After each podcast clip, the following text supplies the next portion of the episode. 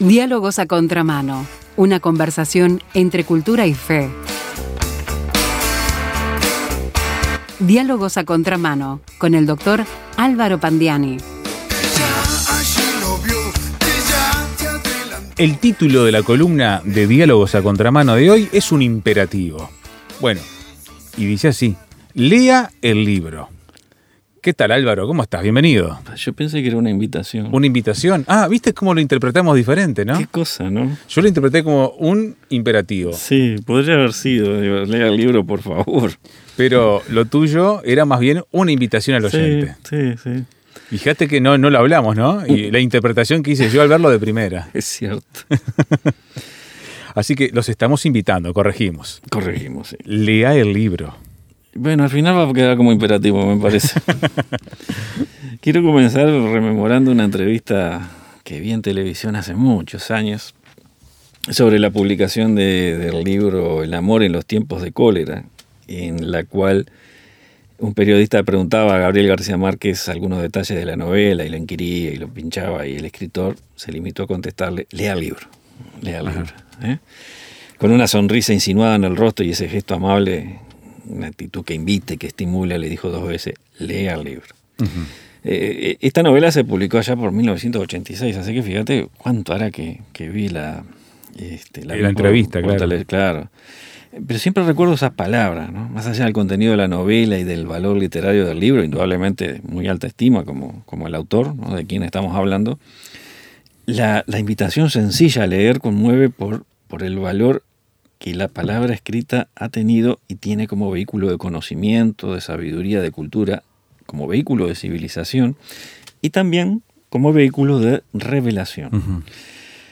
De uno de los personajes cumbre de la historia cristiana, Agustín de Hipona, Sí. se cuenta que siendo un joven de vida libertina, como se dice o se decía, un día estaba escondido en cierto lugar donde aguardaba una mujer casada con la que tenía un amorío. Y, mientras esperaba allí, escuchó una voz que le dijo, toma y lee. Eso también ha, ha- ha trascendido mucho, ¿no? la, la expresión de que le invitó a Agustín, toma y lee. Y allí donde estaba, Agustín encontró un ejemplar de la carta del apóstol Pablo a los romanos, un libro del Nuevo Testamento de la Biblia, y los pocos pasajes que leyó precipitaron en él una crisis de la que salió transformado en otra persona. Se convirtió en alguien que dedicó su vida a Dios el resto de sus días. Impresionante. Ahora, eh, ¿quién fue que dijo toma y lee?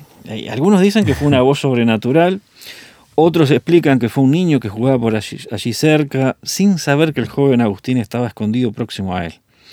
De lo que no cabe duda es que la invitación a leer fue la que desencadenó un cambio en un individuo que vivía un- en forma inmoral y ese cambio, por la fe en Dios que despertó en él, lo transformó en un pensador cristiano enormemente influyente en la historia de Occidente. Sí, sí. La corriente de pensamiento que generó Agustín hasta el día de hoy. Se presente. mantiene, Sí, sí, sí. a favor o en contra, pero Por supuesto. se mantiene. Bien, hay, hay varios re- varias religiones del mundo tienen su libro sagrado. Las más destacadas, sin embargo, son tres. El Tres. judaísmo, las sagradas escrituras judaicas, que nosotros las conocemos como el Antiguo Testamento, el cristianismo con la Biblia, que une al Antiguo Testamento judío el Nuevo Testamento de Jesucristo, y el Islam con el Corán. De estas tres, el pueblo judío ha sido conocido como el pueblo del libro. Hay un artículo interesante que yo tuve oportunidad de leer mientras preparaba esto, y que, que se llama justamente El pueblo del libro, y que explica el porqué de esta forma de llamarlos. Y dice eh, muy concretamente, acá cito, el judaísmo es único ya que a cada uno de los judíos le ha sido ordenado saber la Torá. Ajá. Y agrega que lo primero que se le enseña a cada niño judío es la siguiente frase. La Torá fue comandada a nosotros a través de Moisés y es la herencia de cada judío. Hasta acá la cita. Sí. La Torá es la ley de Moisés, lo- los primeros cinco libros del Antiguo Testamento. El Pentateuco. El Pentateuco, exactamente. Pero otra fuente también judía dice que, y acá cito, en un sentido más amplio puede aludir al cuerpo total de las enseñanzas Ajá. y leyes judías. A todas ellas, entonces. Así que, claro, si habla en un sentido más amplio, el judío que se refiere a la Torá está hablando del cuerpo de sagradas escrituras del judaísmo. Y, la primera fuente bibliográfica que habíamos citado, todo esto está al final, como siempre aclaro al final del, del, artículo, las diferentes fuentes bibliográficas, pero la primera que habíamos citado agrega algo muy interesante. La Torá fue pensada para todo el mundo, no es el dominio exclusivo de alguna clase sacerdotal. Y, y el judío que escribe este artículo se nota, ¿verdad?, que no desperdicia la oportunidad de abrir fuego contra el cristianismo, representado en su visión por la Iglesia Católica Romana. Pocos renglones después de afirmar que para los judíos las escrituras sagradas de la Torá son de todos y no pertenecen exclusivamente a la clase sacerdotal, dice lo siguiente. Es interesante observar que el Vaticano, por el contrario, tuvo una lista de libros prohibidos hasta no demasiados años atrás. El libro número uno en esa lista era la Biblia, los cinco libros de Moisés. Decían que era peligroso para la fe y por lo tanto prohibido para el estudio. Hasta acá la cita. Además de que su mención a los cinco libros de Moisés, de Génesis a Deuteronomio, lo que recién habíamos dicho, tenemos que interpretarla como que están incluidos en la Biblia, eh, lo cual es así. Lo que dice el autor del artículo es esencialmente cierto. La Iglesia romana creó ese llamado índice de libros prohibidos allá por mediados del siglo XVI y sabe que siguió publicándose hasta la década del 60 del siglo XX, cuando cesó la publicación por decisión del Concilio Vaticano II. Así que estamos hablando de apenas 50 años atrás.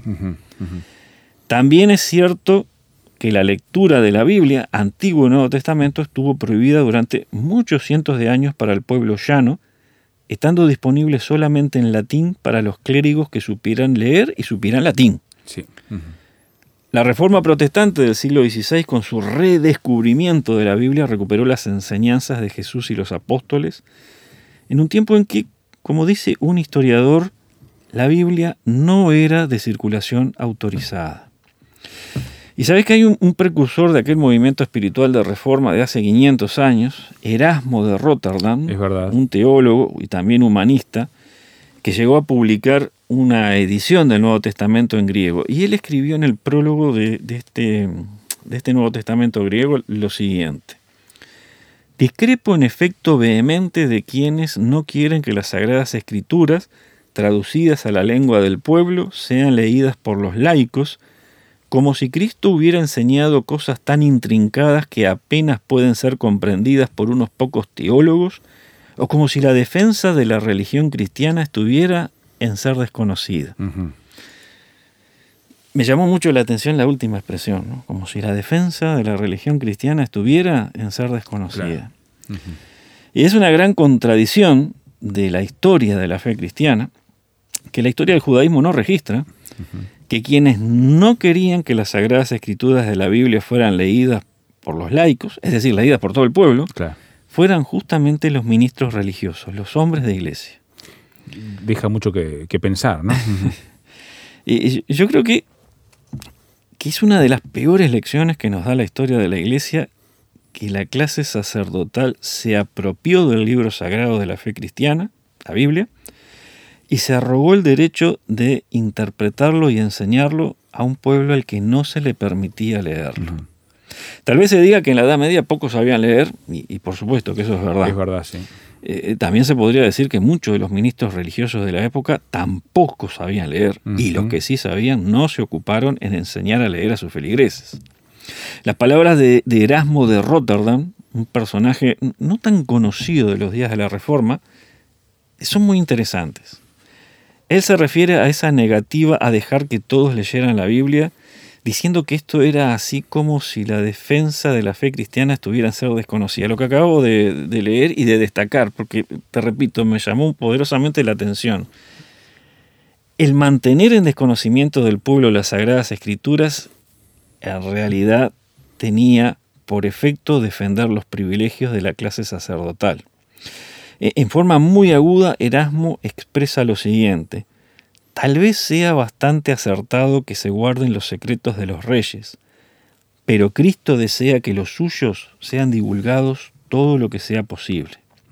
Y hay una ironía muy fina en el, en el humanista, en el teólogo que fue Erasmo, que habla de los secretos de los reyes eh, y que puede interpretarse como referida a las cosas turbias de los gobernantes políticos de su tiempo. Como se me entremezclaba, ¿no? Pero, pero claro, pero también podría interpretarse como una alusión velada a los altos dignatarios de la iglesia cuyos secretos sería acertado guardar. y, capaz que lo mismo podría decirse de los gobernantes de hoy en día, sus secretos sería mejor que no salieran a la luz. Es decir, sería mejor para ellos, aunque en realidad el pueblo clame por honradez y cristianidad en la administración de la cosa pública. E, Erasmo confronta a los grandes personajes de cada momento de la historia con Jesucristo, porque Jesucristo desde el fondo de una historia de dos mil años invita a leer las Sagradas Escrituras con expresiones tales como, por ejemplo, Juan 5:39. Escudriñen las Escrituras porque a ustedes les parece que en ellas tienen la vida eterna y ellas son las que dan testimonio de mí. Es una invitación. y, y, Juan 8:32, aquella maravillosa afirmación que, que, que incluso trascendió su contexto original y que la analizamos el año pasado en dos columnas. Conocerán la verdad y la verdad los hará libres. Juan 8:32. Exacto frente a los secretos turbios de los que están en el poder, Jesús de Nazaret no tiene nada que esconder. No es necesario esconder la Biblia frente a la crítica textual. No es necesario esconderla frente al cientificismo, ni frente al racionalismo más feroz, ni tampoco frente al ateísmo más agresivo. Está a la vista, expuesta. Es la palabra de Dios. La Biblia es una verdad de Dios que fue entregada al género humano que tiene la capacidad de transformar la vida de quien deposita su fe en ella. Eh, qué paradójico es que la misma iglesia que durante cientos de años negó las sagradas escrituras al pueblo, veneró a alguien como Agustín de Hipona que fue transformado en otra persona por la lectura del Nuevo Testamento. Los cristianos evangélicos de la actualidad, ¿predicamos la Biblia o también hemos empezado a esconderla? Qué buena pregunta. ¿En qué se basa en última instancia, la fe que decimos tener. Decía charlar, decía conversar. La columna Lea el libro está disponible en rtmuruguay.org y puede darnos un mensaje también de texto o WhatsApp al 091-610-610. Continuamos enseguida de la pausa.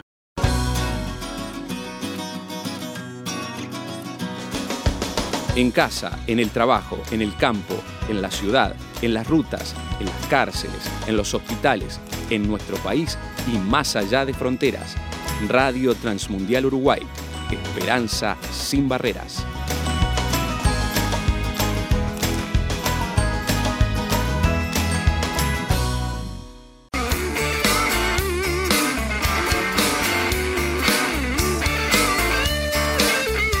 Estás escuchando Diálogos a Contramano. Una conversación entre cultura y fe con el doctor Álvaro Pandiani.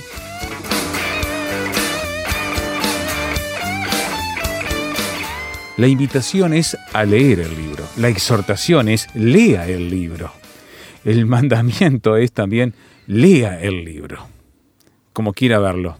Allí está entonces la oportunidad que Dios le ha dado al ser humano, Álvaro, de encontrarse con el mensaje que Dios quiere transmitirnos de esta manera. ¿Sabes qué? Recuerdo cuando comencé a congregarme en una iglesia evangélica, era un adolescente de 17 años. Como siempre digo, una cantidad X de años, ¿no? Porque si no, después los oyentes suman. y, antes del mes de estar asistiendo, alguien de allí me regaló una Biblia y me estimuló a leerla. Eh, no me dijo literalmente, lea el libro, pero sí me alentó en la lectura. Eh, también recuerdo que en aquella iglesia se hacían estudios bíblicos cada jueves, que eran llevados adelante por un pastor pastor joven que profundizaba en temas bíblicos y nos iba guiando, ¿no? nos iba guiando, digo, a leer un versículo tras otro distintas partes del libro sagrado para hacernos comprender lo que Dios dice en su palabra sobre diferentes temáticas.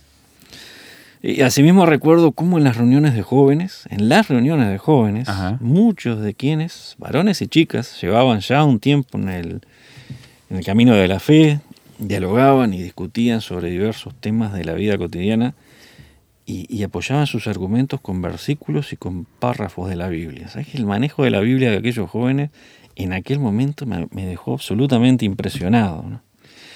¿Qué era lo que había sucedido? Que caí en una iglesia que leía la Biblia, en la que se estudiaba la Biblia, donde se enseñaba la Biblia. En aquel tiempo decir esto habría sido una perogrullada. ¿Sí? Hasta uno de afuera habría dicho, y sí, muchachos, una iglesia evangélica, te van a predicar la Biblia. Y sí. La predicación expositiva de la palabra de Dios y el estímulo a la, a la lectura bíblica cotidiana por parte de cada creyente eran rasgos distintivos propios del cristianismo evangélico tal como lo conocí hace tantos años atrás. El pueblo del libro, ¿no? El pueblo del libro. Y, y sabes que yo en aquel tiempo no sabía nada de doctrina, ni de teología bíblica, teología sistemática, no sabía nada de la recuperación de la Biblia para todo el pueblo como legado de la reforma protestante. Todo eso vendría después cuando eh, empecé a estudiar la teología, la historia de la iglesia, que siempre fueron estudios subsidiarios al estudio de la Biblia.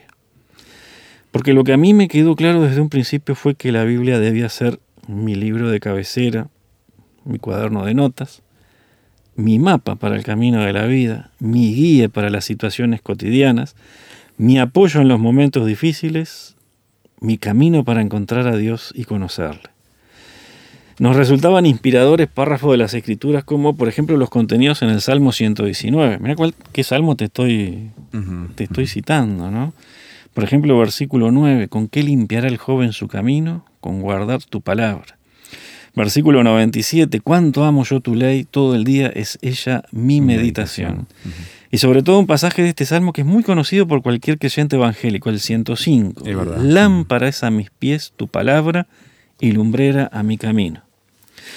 Eh, por supuesto, el, el carácter inspirador, sensibilizador, hasta transformador de estas palabras se vincula con la fe personal. Que ese es el diferencial cuando uno está en el texto bíblico. Bueno, la, la- la aparición y el desarrollo de una fe viva y verdadera, de esa fe que mueve a buscar a Dios, de esa fe que mueve a sacudir las viejas estructuras de la vida que uno ha llevado y a procurar el perdón y a procurar la, la renovación que traen una nueva oportunidad, hace que la palabra de Dios deje de ser letra escrita en papel y cobre vida para nosotros. Y a su vez, la palabra de Dios alimenta la fe y es lo que puede llegar a despertar la fe en el corazón del no creyente.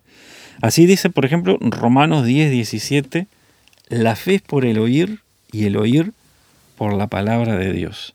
Y este mismo versículo en la traducción Dios habla hoy se lee así, la fe nace al oír el mensaje y el mensaje viene de la palabra de Cristo. Y este mismo versículo en la nueva versión internacional se lee de esta manera, la fe viene como resultado de oír el mensaje y el mensaje que se oye es la palabra de Cristo. Así que la palabra de Dios alimenta la fe y la fe hace viva para nosotros la palabra de Dios. Entonces, la fe y la palabra de Dios forman un círculo virtuoso, no vicioso. Un círculo virtuoso que nos da la oportunidad de ser una nueva persona y nos guía en el camino para que sepamos cómo ser esa nueva persona en Cristo. Y se va alimentando, retroalimentando. Retroalimentando, esa es la palabra. O el mecanismo Claro. o, o la dinámica de esto. ¿sí? Hay un párrafo revelador del Nuevo Testamento acerca de lo que sucedería en tiempos posteriores a los apostólicos, es decir, a posterior del primer siglo de la era cristiana, que está en 2 Timoteo 4, versículos 3 y 4, en el cual se lee, Vendrá tiempo cuando no sufrirán la sana doctrina, sino que teniendo comezón de oír, se amontonarán maestros conforme a sus propias concupiscencias y apartarán de la verdad del oído y se volverán a las fábulas. A las fábulas. Y este pasaje ah, eh, tiene una versión clarificadora en la traducción Dios habla hoy. Mira cómo suena. Va a llegar el tiempo en que la gente no soportará la sana enseñanza. Ajá. Más bien, según sus propios caprichos, se buscarán un montón de maestros que solo les enseñen lo que ellos quieran oír. Mm. Darán la espalda a la verdad y harán caso a toda clase de cuentos. Muy, muy ilustrativa. Sí, ¿no?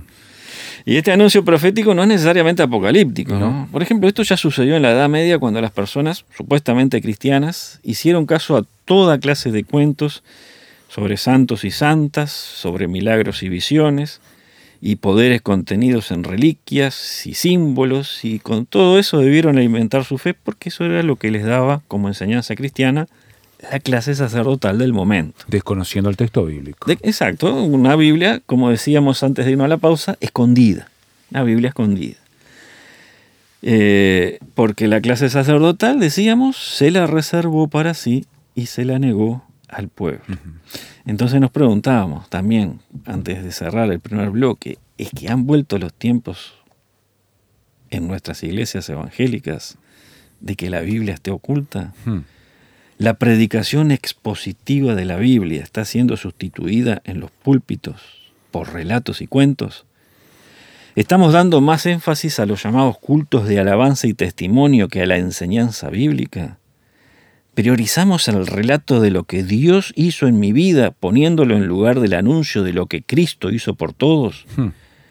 Ocupamos tiempo del púlpito en contar visiones nocturnas y sueños y novedosas revelaciones, o en pedir dinero, en lugar de leer y predicar la palabra de Dios. Ah, cuántas preguntas. Eh, quiera Dios ayudarnos, ¿no? Para que todos los creyentes evangélicos, herederos de aquella reforma del siglo XVI que rescató la Biblia para todos, nos apliquemos en la lectura del libro sagrado de Dios y nos apliquemos en su predicación y nos apliquemos en su enseñanza en cada reunión, en cada culto, en cada oportunidad que estemos juntos como iglesia, como hermanos y hermanas en Cristo, para que se cumplan aquellos aquellos anhelos apostólicos tan nobles, por ejemplo, 2 Tesalonicenses 3.1, que la palabra del Señor corra y sea glorificada. Ajá.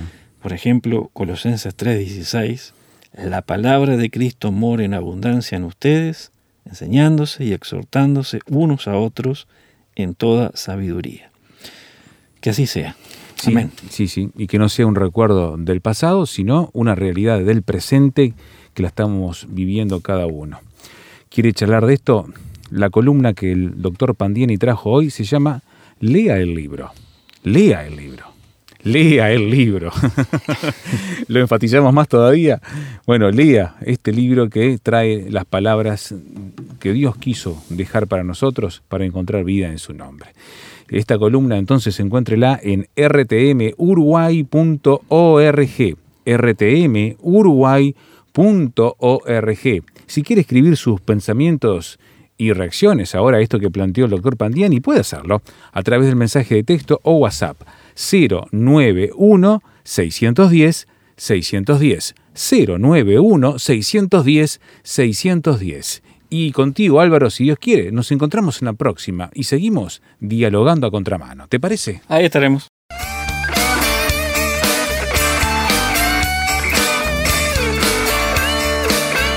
Esto ha sido Diálogos a Contramano con el doctor Álvaro Pandiani.